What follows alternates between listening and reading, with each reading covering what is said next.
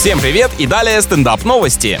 Власти одного из английских городов поставили застройщикам условия, по которому в любом новом жилом комплексе должны быть специальные пчелиные домики. Как я понимаю, для того, чтобы люди передвигались по дворам активнее и веселее, своеобразная борьба за здоровый образ жизни. На самом деле, таким образом надеются увеличить вымирающую в последние годы популяцию насекомых, но некоторые ученые сомневаются в эффективности этих мер. Однако, если получится, то у владельцев такой недвижимости всегда будет сладенькое к чаю.